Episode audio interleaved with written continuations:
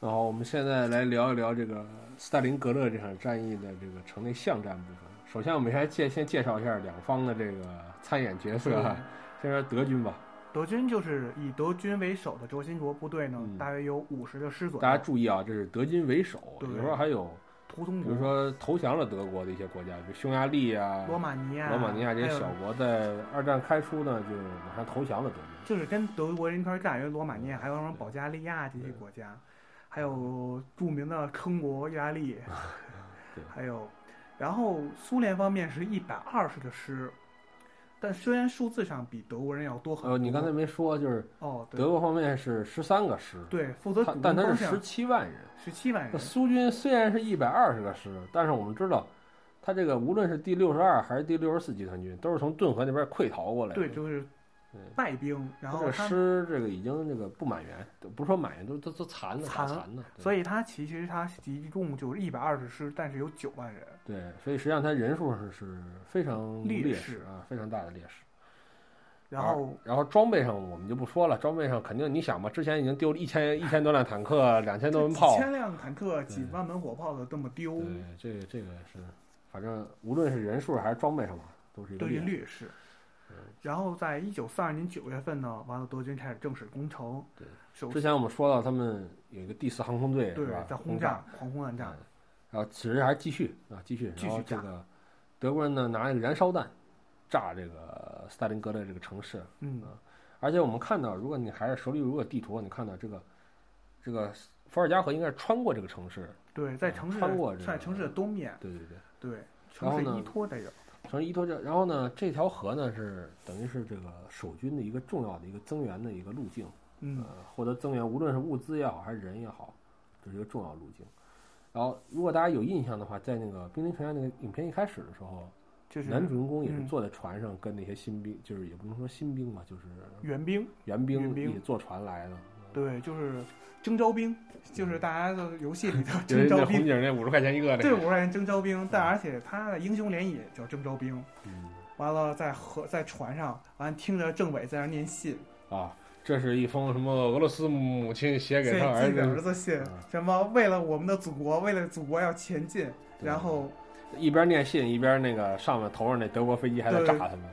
呜就炸，啊。狂轰滥炸。而且他们坐的那个船还挺慢的，那个 那个飞机还有机枪，那机炮扫他们，哎呦天，那段看的反正是挺挺揪心的。然后他们登陆之后呢，完了在电影里就是，呃，扎伊采夫好像是拿了一把子弹，对，说给他发了把子弹，那那后面的人说没有拿着枪的，跟着有枪的人，等他死了你就有枪。对对对，啊，这个逻辑虽然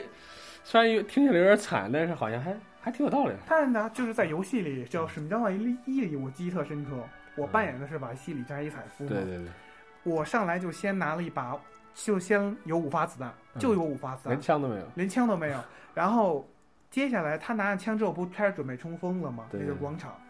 马上就冲锋了。然后我就跟在一个有拿着枪的一大哥后边，然后他死了，然后我哎终于有拿枪枪了。。这和电影剧情是完全一样的。这个，如果大家真是非常推荐大家去看一下这电影，就是说，可能过往的别的战争片，可能有时候对战争场景描绘太太艺术了，我们说不够血腥，不够惨啊，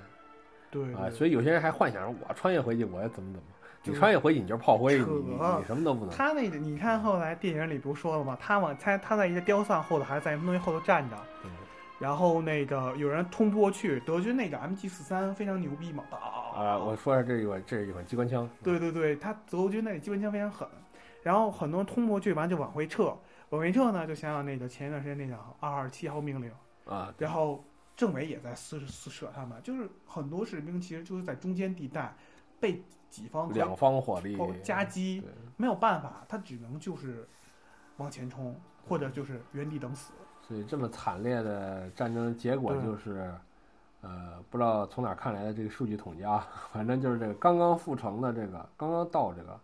呃斯大林格勒的这个城里的苏苏联红红军战士的平均存活时间不超过二十四小时，我也就是说，基本上刚到第一天，大多数人都死了，都死光了呃都死光了。呃，军官呢能多活一点，就大约活个三天吧。可能军官还得在后头指挥吧，然后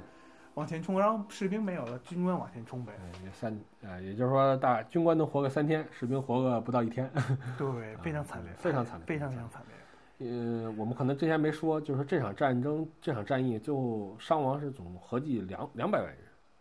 对光阵亡就七十万人，就包括它的周边战场上，它的什么的，应该是有这么多人，太残酷了。这样战争是还是非常残酷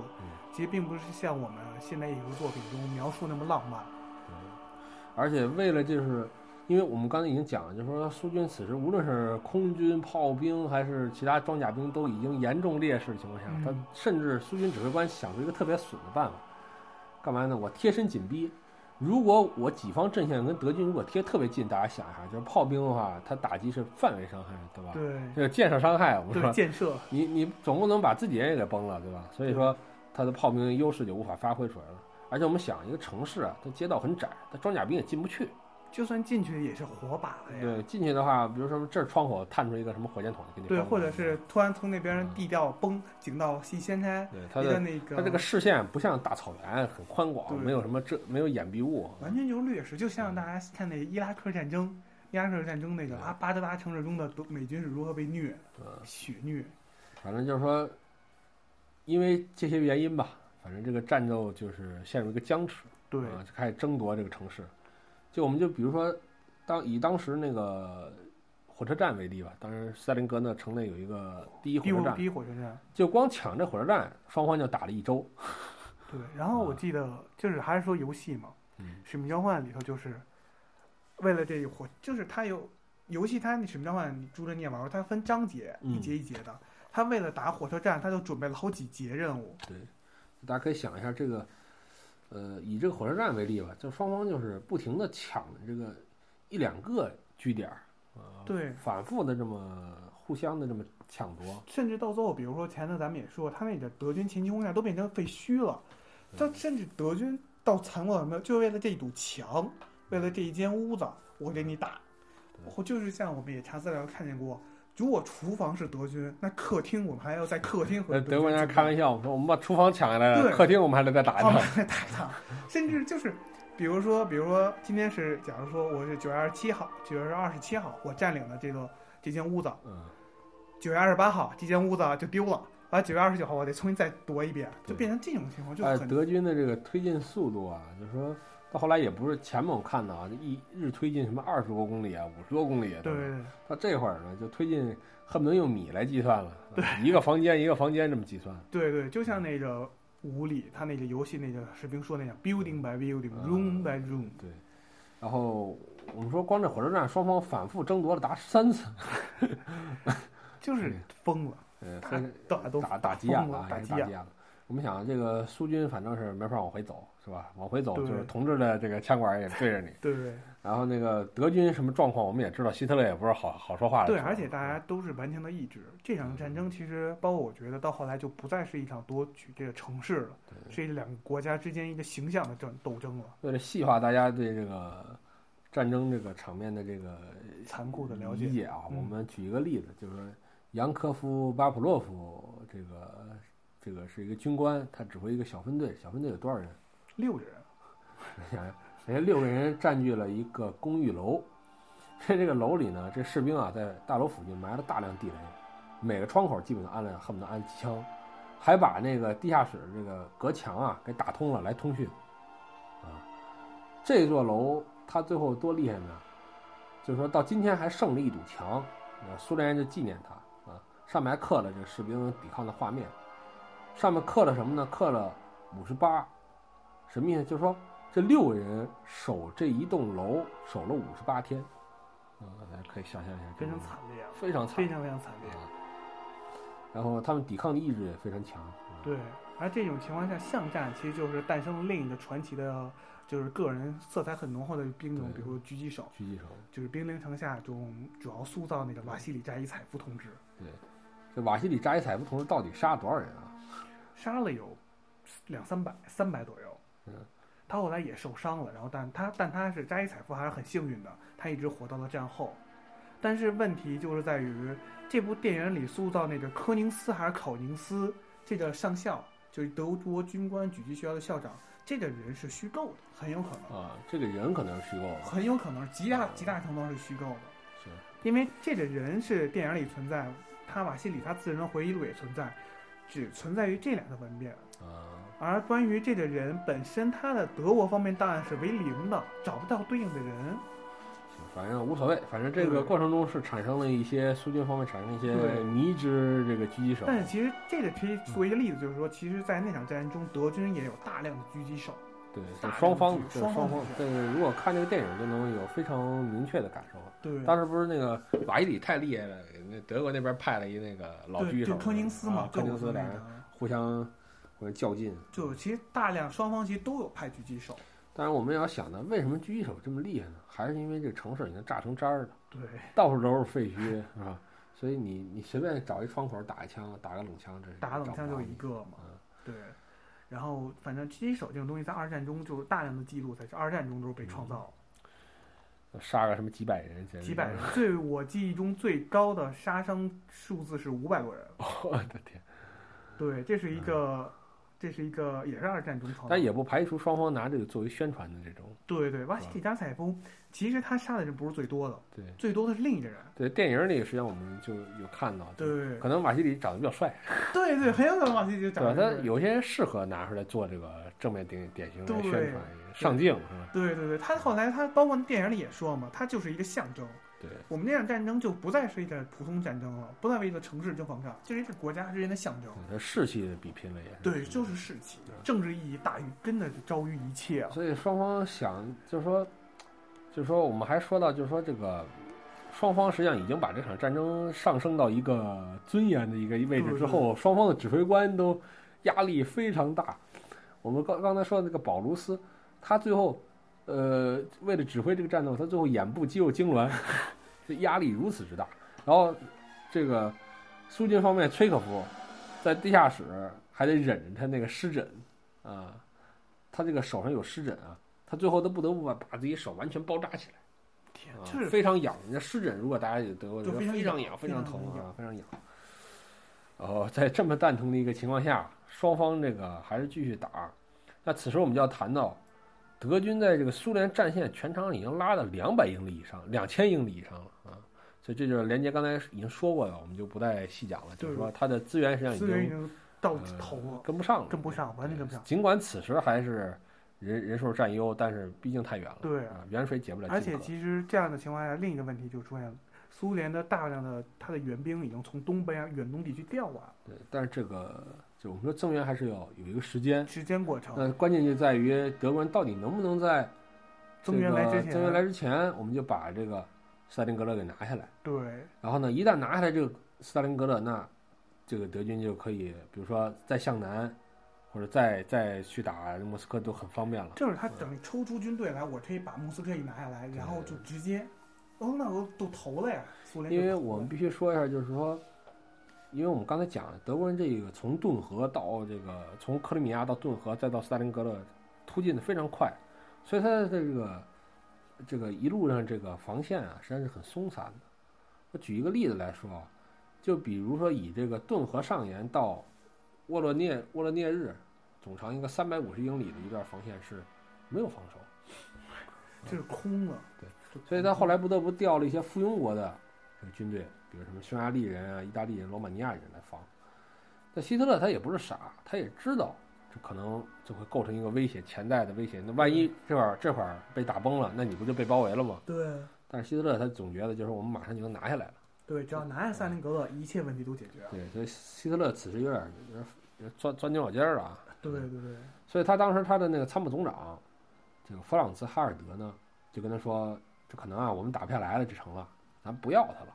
咱们直接就往南下跳过去。因为我们说斯大林格勒这个城打下来没有意义，因为它已经被炸成渣儿了，对，它也不产油，对吧？你给它打不打下来无所谓了。就是他一个对我要交通要道。我们先往后撤一撤，对吧？因为你这个防线太松散了。对，结果希特勒结果决定是什么？雷杰 马上把这个哥们儿给撤了，换了另一新的。换了一个原驻法的这个德军总司令，叫做蔡茨勒，对，蔡茨勒，库尔特蔡茨勒。然后这个蔡斯勒其实也 建议，也建议要撤退，但是希特勒还是目前证明希特勒还是很顽固的一个人。他就说，德国士兵到哪里就要坚守到哪里，绝不后撤。其实这和斯大林很像了，其实有一点。就尽管两任参谋长、参谋总长都要求把军队后撤，但是呢，他都哎抗议的，这希特勒都拒绝了，啊，但是此时到此时还可以，对吧？就是德军还没有明显的劣势，只是说可能有危险，是吧？可能有被包围的危险。我们说时间就推演到了十一月，那十一月我们知道冬天要开始了，啊，冬天要开始，凛冬将至。这个时候德军终于慢慢的到了伏尔加河岸了，啊，对，我们可以看，如果你有地图，你看到顿河到伏尔加河实际上没没有多远，啊，嗯，这中间就是这个城市，就是说，在这个城市，大家为了夺这个城，他们花了差不多得有三个月，就一直在打。一直在打这个城，而且他们中也拿下了这个城的百分之八十，啊，留守的苏军也基本都被分割在一些小的这个一些包围包围圈里面。对，但是呢，德军始终还是没有拿下整座城，啊，这是这这个问题也只能说是这个苏军这个防守实在是太坚决了。对，或者是战争，苏联人太玩命了，太拼了。对，然后后来，包括咱们有一些一些，比如历史书中记载过，就说他那个萨林格勒里的工厂里的工人嗯修造好多坦克，直接就开出去干，干完之后坏了，哗，再造新的干。对，大家可以想一个非常诡异的一个画面，就是可能就离着工厂可能几百米远，对，这个就在打，这边工人还在修，一边修坦克一边造别的武器，造别武器啊就玩命。甚至有人夸张的时候，可能士兵不够了，你工人造完坦克直接就开着就。开出去打，射完一炮，完了没炮或者坦克废了，再回来再造一个。对，所以甚至这些坦克有些连油漆都没涂啊，人家这个射击瞄准镜也没装，啊就 拼了。对，就好像那个玩红警的时候，人已经打你家门口，你那个战车工厂还在不停的这个对对对，就像星际一样，就是你前头造的炮，坦克在旁边炸的，然后你农民在后头修坦克，对这一样啊，它就很惨烈。非常惨烈。但是呢，成功的拖到十一月，我们知道就是说，我们之前已经讲了，这冬天开始了，虽然没到一月那么冷吧，但是呢，伏尔加河也开始结冰了。一结冰好了，就就是，但是它一结冰嘛，就是说，苏军呢也没法用船来运这补给了。我们之前讲的就是说，这个因为这个河是在它这个城市的东侧，它可以通过这个河河来运补给。对，那此时也运不了了啊。刚才连杰说到，我们俩刚才准备的时候，连杰说为什么说一结冰说我不能拿这个车运呢？什么？对，问题在于它刚结冰啊，冰不够厚，你此时如果拿车运，可能就就就车就陷进去了。哦，对对对对对对，这点忘了。其实他后来后来冰厚，苏联的援军哗就对，火了，所以这成了一个伏笔，变成一大伏笔。成一大伏笔。所以这个，总之吧，呃，尽管这个已经拿下来城市百分之八十，但是第六集团军的司令这个保罗斯还是不得不停止进攻，休整部队。啊，这时是十一月的十一日啊。那么苏军方面是什么情况啊？连杰？苏军就是苏军损失了将近百分之七十五，就六六十二集团军的两支师嗯损失了百分之七十五的兵员。你说六十二集团军就是被分割包围包围的那个城市里的，苏联内的主要的战斗对军团，而那个德军的损伤，据苏联方面统计，就数字存疑，损失约有七十万余人，包括战死、嗯受伤啊。也就是说从这七月到十一月这短短的四个月里，德军得死了，就我们说损失吧，可能受伤、战死或被俘都算的话，可能七十万人，一千多辆坦克，两千多门火炮，一千四百余架飞机，对啊这就是合着也就是说你在这个克里米亚战斗中战战役中，你获得那些优势基本已经打没了。打光了。而且还有一个问题，人家在自己老家，他获得补给比你容易，对吧？对，你的补给线又长又脆弱，对，所以就很麻烦。现在德军就很麻烦，问题很困难。我还想马上解决这个问题，但是我没有足够力量。眼瞅着就越拖越久了。越拖越久，而且冬天来了呀。想想我们刚开始带大家说俄罗斯冬天的寒冷，对，对吧？零下四十多度等着对，你你。想你想补给线的问题，再想想冬天啊，德军真的是很艰难。所以就是说，这七十万人就夺了这么一个没什么用的城市。这已经成一片废墟了。行，我们休息一小会儿，然后哦换一首歌，然后接下来我们再来聊德军的就苏军的反攻苏军的第六集团军的覆灭。啊，以及德军第六集团军的覆灭。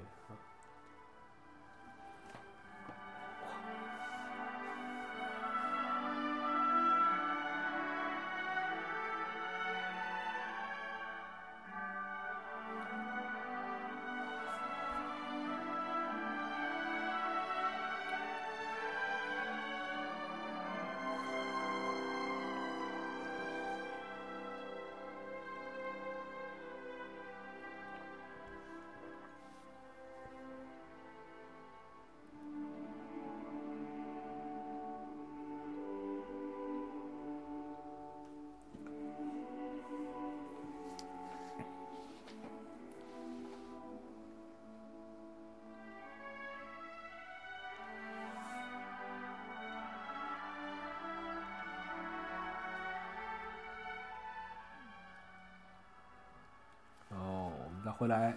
再来谈这个反攻和第六集团军的覆灭。那么这个反攻，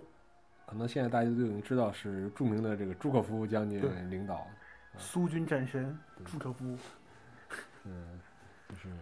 朱可夫在这场战争中，其实完全完美的扮演了就是库图佐夫在一八一二年俄法战争中的角色，拯救国家于危难了。对，而且朱可夫好像就是现在称呼就叫他消防队员，消哪里危险把他派向哪里。但是朱可夫本人也挺可怜的，好像是最后没有进入到柏林没有，参与到柏林攻占。这很可惜斯大林这个人猜忌心也很强，后来朱可夫好像也是不得好死，对也不得 不得好死，有点狠了，不得善终，不得善终。没有善终嘛，没有善终没有善终。那么现在就来，我来给大家说一下，就斯大林，就朱可夫在一九四二年十一月份的时候呢，对，已经集结了一百将近就三个方面军，对十个十个兵种吧，集结了一百四十三个师，将近有一百余万人。对，完了，火炮、迫击炮啊、坦克啊、飞机啊这些数量，我就不给大家说了对，太多了。呃我我也说具体点儿，就是说对比一下为什么呢？就是说之前我们讲了，苏军是九万，九万、俄德军是十七万七，万，打到这会儿呢，因为我们知道到中旬了，终于部队也集结好了，这个新的这个苏军集团军是一百一十点六万人，而德国呢却只有一百万人，等于实际上此时这个双方的这个人事差人数上的这个优势已经没了，就德军在这个数量上的优势已对经没了。，而且在装备数量上，其实德军也是落后，远远落后于对，因为比如说就拿坦克为例吧，德军此时坦克有六百七十五辆，德军而苏军因为这个增援已经有了一千四百六十三辆，这已经不是一个数量级了。对，这是千位、一百位，而飞机上呢，苏军也有了一千三百五十辆飞机，然后德军呢还是一千两百一十六辆。这也是就是这你优势也没了吧？反正就算你的这个装备好一点，但是数量上已经是没有优势了。然后在然后开始反攻了。苏联在一九四二年的十一月底就开始反攻，将将那个比如说德国的六个集团军，还有什么罗，还有德军的就所谓德国那一干一干小弟，一干小弟的所有部乱七八糟部队，哎呀，合围了，包饺子了。用中国话就说包饺子了。像之前希特勒考虑的那个问题，果然还真发生了。对哎就是说，这个你这个补给线拖太长了，而且北边的这个俄军还没有完全崩溃，是吧？对此时从你身后一捅，而且你身后头没有防备力量，就空了。所以就是说，也就是说，二十六万人，二二十七万人吧，呃，在这个斯大林格勒被包围了。对，啊就是正如这个刚才我们放的一个 BGM 的这个标题一样，嗯，那个 Hunter is hunted，是吧？就是这个猎手成了猎物了。对嗯，以前的那个主要的进攻对手德国人已经现在变成一个猎物，对被包围在，被狠狠的包，完全紧包围在那个萨林格勒地区。对，而且这个第六集团军，我们反复挂在嘴边，这个军队只有五万人在包围圈之外，也就是说，这个部队的主力已经完全被包围了。对啊完全包围。那么再说回来，这个参谋总长啊，蔡斯勒将军，就刚刚就是原来驻法那位大哥，啊对然后现在上变成德军了，德军那参谋总长，他就建议，他很运气好，他也像夏上次已经建议过一次了，是吧？这次他前任已经见人过了，然后他自己也上台，他自己上来也建议了一次，对他这次再建议，这次又建议第三次次了，，第三次了。嗯然后，但是怎么说呢？建议希特勒撤出萨米格勒，但是这时候华丽的戈林出现了。啊，戈林同志就说：“没问题，德国空军没问题，你要什么东西，我空军投给你，没问题。啊这个这个听起来有点耳熟，后来在这个国共内战的时候，好像也发生了，兄弟挺住，是吧？对，兄弟挺住，大哥嗯挺你，然后我给你投资投资源，还有那个还有什么，二战里好多嘛，嗯你们守住，我给你投，然后嘣，全投到德军方向之类的。校长放心 校长放心，我们给你挺住。啊，反正就这样。而且格林其实他的一些部队也挺坑的，这都是后话。但是实际上，统计来说，德国的空军没有达到那种完那种战略运输能力，他根本无法满足第六集团军他每天的戈林这个人实在太太浮夸了，对，但他长那样就比较浮夸。长得我对。呃观众朋友、那听众朋友可以可以上网搜一下啊，对对对。戈林什么样的。对，我们他这人特别爱炫耀炫耀自己的这个权利，但实际上我们知道，就是说他的这个德军当时的这个空中运输的能力上限是每天三百吨，但实际上要供给如此大规模的部队啊，我们说这整个第六集团军二十七万人在那里，对，还有一干普通国了，还有那些那奇奇怪怪的那些那个附庸，所以每天你得供给七百七百吨，这完全在计划上就不可能，纸面上就不可能。对，更不更更考虑到说，我们还要考虑到，这是十一月，这是寒冷的冬天，寒冷俄罗斯的冬天，还有苏军也不傻，苏军也会有防空火力。对，所以说这个计划其实很理想，就是空谈。但是希特勒可能就因为这场战役，这场战争已经不再是一个普通的战争，是完全是一个政治行为、政治象征了。所以希特勒其实还是哥支持戈林的计划，在那个继续守，继续守。也命令保罗斯同志，同志守住，我们会派军队救你的。此时这句话其实也很眼耳熟。嗯，对，故宫内战的时候也是。然后这个，总之吧，这空投计划是非常是非常失败，德军呢也只得百分之十左右物资。然后呢，这个最要命的是饿，啊，人一冷啊就更容易饿。所以你想吧，这个在一片废墟中，这个第六集团军。还让还被希特勒改了个名儿，叫斯大林堡垒集团军，呃，也是比较搞笑，就意思就是说你要给我守住这个地方。对对对，要不然丢了。后来非常荒诞了，这战争打的。后来，包括为了解围，其实希特勒也想了一些办法，比如说命令前头咱们是咱们的曼施坦因将军开始发动了一系列反攻，就是解围。对，比如说代号冬季风暴的反攻，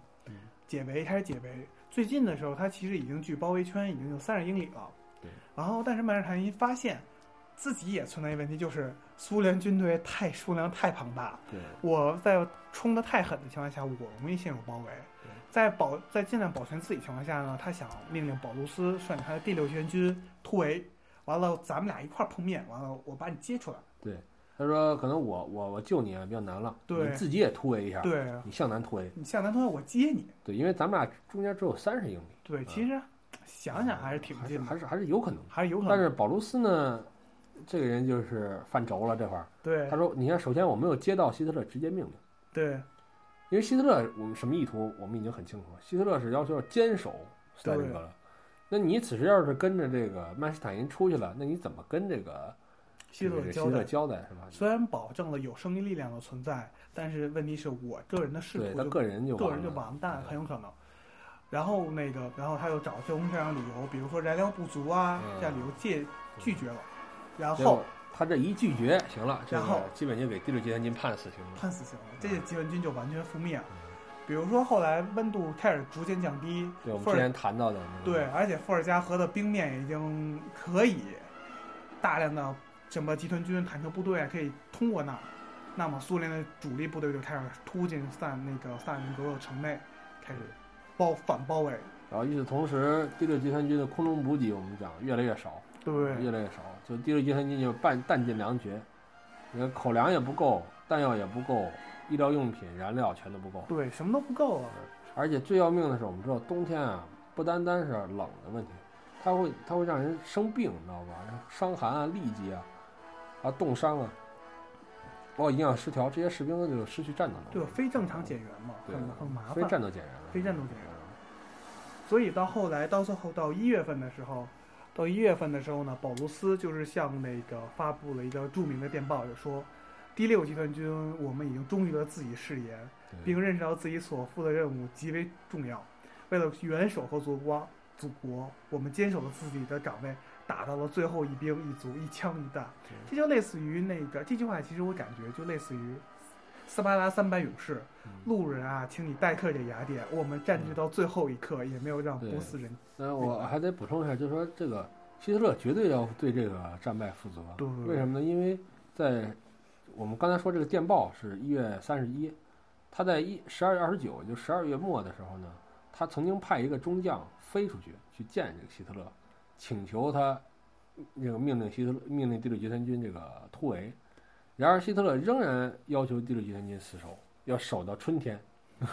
等春天路好走。但是我们知道一月份是吧？这是十二月二十九号去见的希特勒，然后一月三十一，一月三十一号，这中间这一月过去了，一月是什么样？我们知道。零下四呃平均气温零下四十六度，四十六度，四十六度，天，完完了，对呀。这就这一个月就足够把第六集团军冻死，冻死了，然后德军就华丽的打出了 “GG” 两个字，好投。这个投降有多惨啊？我们给大家举一个例子，就说讲一下，就说这个十四万人死了啊，三万多这个伤患，然后空运撤出，嗯，这就不讲了。这光这战俘里，光将军就有二十二名。就德军的大量将军几乎都被俘了，还有他到最后让为了让保卢斯坚定防守的信心，他给保卢斯赋予了一个元那个叫做元帅，对对对，元帅，然后他照顾保卢斯，没有一个德军元帅被俘啊，然后保卢斯打出了奇迹。这个这个就跟那个国民党那套特别像，是吧？这个就是那个长春那边被包围了，给空头许诺嘛，对对对就是那对画大饼嘛，对，画大饼还有锦对长春嘛，长春包围战，开一些这个空头支票出来。对，然后但是但是其实就是据战后统计来说，其实这些战俘也非常可怜，怎么说对，就是说死了的可能还好一点，完了你没死更惨啊！没死没死。这俄俄军是怎么对待战俘，我们就是这个其实是，比如反正说也也不是很友善吧？对对，比如说著名的古拉格，对，古拉格，当然这还是比较好一些的地方，甚至更残酷的地方，反正就是说，据统计吧，投降了九万一千名战俘，这里面呢只有六千人就活着，活着回到了这个德国。对，而将军们就比较幸运一些，高级军官们就比较幸运一些。实际上也可以理解在哪儿呢？德德俄国士兵都吃不饱，还管你们？嗯，对对，而且俄国那会儿，哎，没让你去把这帮士兵派到前线就不错了。嗯，反正这个战打的这块儿呢，就是非常就已经基本结束了。然后呢，这个结果就是第六集团军彻底完蛋。然后呢，这个呃苏军彻底就开始进入反攻的一个态势了，对呃对攻守完全互易了。啊对包括其实就到之后的一些库尔曼斯克坦克嗯大会战之后，完全互易，然后苏联十大反攻，对，最终挺进了柏林。那我们说到就是这个，说到这些投降的将军，比尤其是我们老提的这个保卢斯啊，大家现在已经对这个名字记得很深很清楚了。对对对，保卢斯在内的一一片儿这个我们说投降这些军官啊，他们还后来发表了一个反希特勒宣言，也不知道他们是不是演的啊。但是其实我可以跟大家讲的就是，德国内部对希特勒的看法是很多样的。德军哪怕是在纳粹如日中天的时候啊，所以我们在回忆这段战争的时候，有人说啊，你怎么喜欢德军啊？怎么怎么你是德国狗？我们要看的就是这个德国的国防军，他很多时候是没那么多的政治色彩的。啊他们是为了履行他们的义务，军人的义务，他对军人军人对国家的义务呢，就肯定是服从命令，服从命令为天职。嗯，然后我们说真正有问题的是纳粹党，对嗯纳粹党还有他党卫军，那些是犯下滔天罪行，是搞这些屠杀呀，搞这些这个对呃，其实这个呃，包括一些清清除这个异己啊，对对这都是这都是党卫军干的。嗯，对，包括后来有一个那个叫德国人，德国有一任总理，不是在那个跪下来了吗？那个总理其实，在二战中也是受迫害的一方。对。就德国内部，他也有被迫害的，包括哪怕是那个高级军官，像隆美尔他们也组织过刺杀希特勒，对对对这后来拍了个电影嘛，对叫刺杀希特勒，汤哥演的，汤哥演那个谁？但是他们刺杀希特勒的目的是什么？他们还是想打这场战争，但是他们想提前把希特勒刺杀掉，提前和英美议和。对，就是说这也谈到一个大的战略问题了，对就是到底是要不要跟英国打，怎么打？对，实际上，希特勒自己也，我后来看过一些解读他的书，比如说解读希特勒，就是说希特勒其实可能一开始没有打算跟英国打，他他可能原计划是跟英美和谈，然后呢去打苏联，对嗯但是可可能日本的参战把他这个计划给打乱了。对，而且日本人也挺也挺坑的。而且希特勒其实一度试图调停中日，你知道吗？对对对，因为中国是德国军火的主要购买商之一，对对对，就是民国和这个纳粹其实还是有不少合作的，对是有很多合作。包括我们看那个蒋介石那个儿子吧，金国，金国是在苏联，不不不，他他另一个，他另一个孩子魏国好像是在在在在德国读的这个装甲兵，也有吧。啊、我记得是有，大家可以查。比如说大家知道那季羡林老爷子，嗯，季羡林老爷子他他就在留德十年嘛，在二战的时候，就是他一直留在德国，他也没受到任何迫害。包括那个就是我们知道，这吉林十三钗，大家有没有印象？哎有有守南京那个应该是德械师吧？是不是德械？是德械师是德，械。如果有印象的话，那里面佟大为演那个兵带的就是德德式盔嘛。对，还有那个好多那个德国人，比如说德国医生不救了好多那那那个南京大屠杀救了好多中国人嘛，中国的我小我们这都我们这都胡逼啊！那个说的不对，大家尽管喷。对，而且其实其实日本坑是坑在哪儿？就是日本提前和苏联打了一诺门罕，诺门坎，然后呢，他觉得还打不太过，双方签了一个，就等于就是就是苏日互不侵犯。互不侵犯嘛，等于就是说你你打你的，我打我的，咱俩对，这个还挺特别搞笑，就是很搞笑的问题。嗯也也不是搞笑吧，就是说，可能日本人跟那个德国人的合作并不是那么那么协调有对，并不是那么亲密无间。就是很多人可能就在当初后来就在想，如果苏联把主力部队调和德国作战，那那会儿如果日本不向美国开战的话，直接北伐，嗯，苏联不就跪了吗？你也不能这么看，但是历史是不能假象对，你不能这么假设，对没有意义了。这都胡扯了啊，这都胡扯。然后呢，总之就是这个悲剧发生了，然后德国这边赶紧封锁消息，然后德国民众也实际上到了这个一九四三年一月底才了解到这个斯大林格勒发生的这个悲剧。对，过了很长之后，德苏联才德军民众才明白。这就我们讲，就是说可能实际上我们为什么反复要讲说是，比如说我们说中日战争是这个抗日战争是日本军国主义分子跟我国的这个我国这个爱好和平的人民进行的战争，因为呃实际上我们知道个人实际上在国家机器面前是很很弱小的很。脆弱的，这比如德国，它这个大家都是搞这个纳粹，然后搞这个世界大战的时候。嗯，你即使有不同的意见，你不同的声音，你没有话语权，对对吧？你也说不来，你要说出来，那那更完蛋了，那肯定得给你集中起来，对吧？对给你集中营了，就给你枪毙了。对所以希望大家看待这段战争吧，我们就说我们刚才讲呢，也不是说我们就觉得替德军扼腕叹息啊，也不是说怎么样，反正就是说，呃，战争中不人道的、违反战争法的一面，我们肯定得得谴责，比如说。呃，集中营啊，屠杀战俘啊，这些都不好。但是我们只是单纯的来看这场战役的话，我们有时候可以不带什么呃太多的政治正确的那些东西来看，它就是它就是场战争，就是两个两方这个意志力和这个这个这个战斗力的这个博弈吧，而且希望大家看待二战的时候也能稍微理性理性一点吧，包括中日战争，有些人比如说我们可以在谈到中日战争的时候也。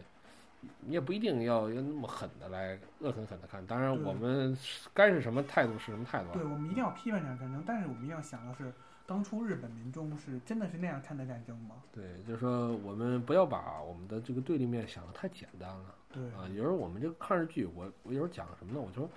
它不是说不好，你把你把小鬼子演的太太蠢了，不像人了，你懂吗？就是你你给他异化，你说在当年那个宣传的环境下，你说，哎，这小鬼子进村儿就那个强奸妇女，进村儿就抢吃，进村儿就枪毙老百姓，对吧？那你和国民党当年宣传你那个共产共妻什么的，那不一样吗？没这么没意思，我当初我小的时候而，且实际上反嗯倒，我们说日据时期的很多地区反倒秩序还不错，你知道吗？对啊，这教育出的很多人还还素质还挺高。但我不是替他们歌功颂德，但是我先我先讲件事儿吧，这件事儿是我嗯听说的就是我爸爸，就是我们家一亲戚，那个奶奶有九十多岁了，正好她活的那会儿，实际上是那会儿嘛。嗯她那会儿他们家他就知道一件事，就是说他们家一个亲戚女的生孩子，门口挂一个红布帘儿，嗯正好赶上日本人来扫荡。此时此刻，大家的情脑子里应该是什么情况？那个男的日军应该冲进去，嗯，怎么样？怎么样？还枪挑婴儿，肯定对对对，然而没有，日兵日本老兵看挂一红布帘儿走了，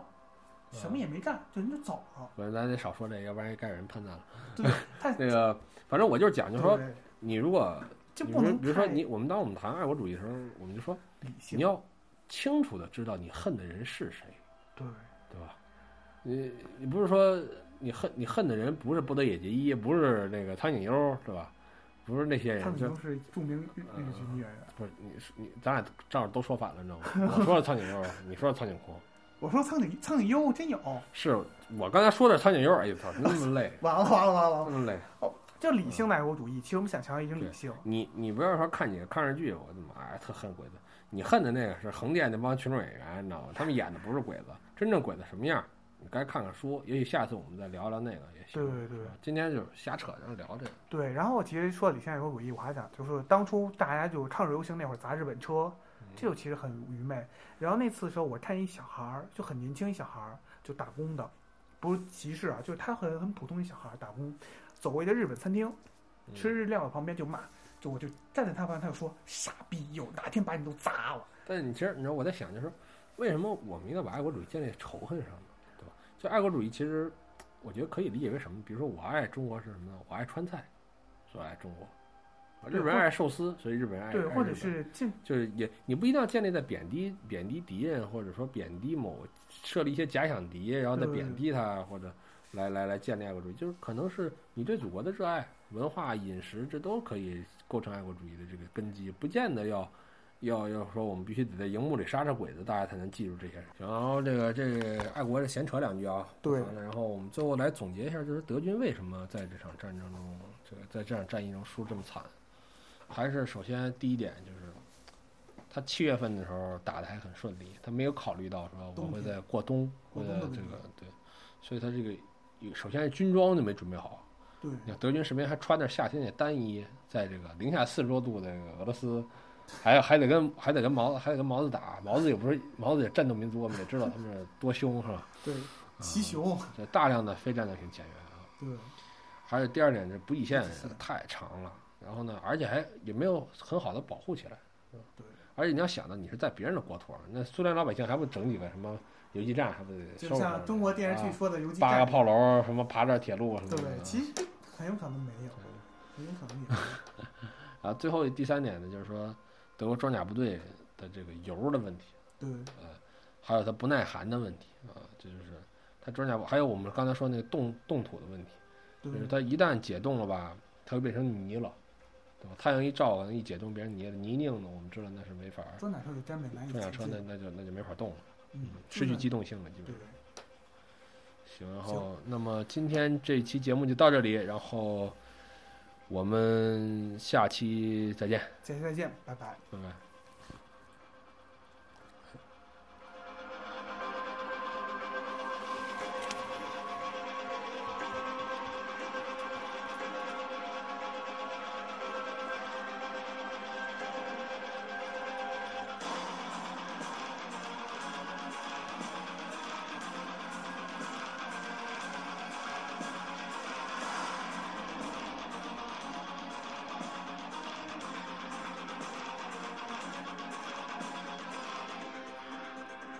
啊，如果你此时还在听的话，我补充一下啊，那个想对这个战争了解再多一点的，可以关注我们的微信平台，我们会在上面应该会补充一篇文章，然后有关对有关这场战役的文章，然后嗯感兴趣的话大家可以了解一下。然后我们这个使用的 BGM 主要是《兵临城下》的那个原声和《使命召唤》的原声，什么让我原声碟？对，在这儿也再安利一下。对，还有一个是苏维埃进行曲，对，那个是红警，那那那是美国人写的啊，你不要以为是苏联人，对他那个曲子真的很魔性，啊，挺魔性的很魔性。啊。不过你此时还在听对，所以就先到这里，啊，再见好，嗯，再见再见，啊这彩蛋吧，这是。这算彩蛋了。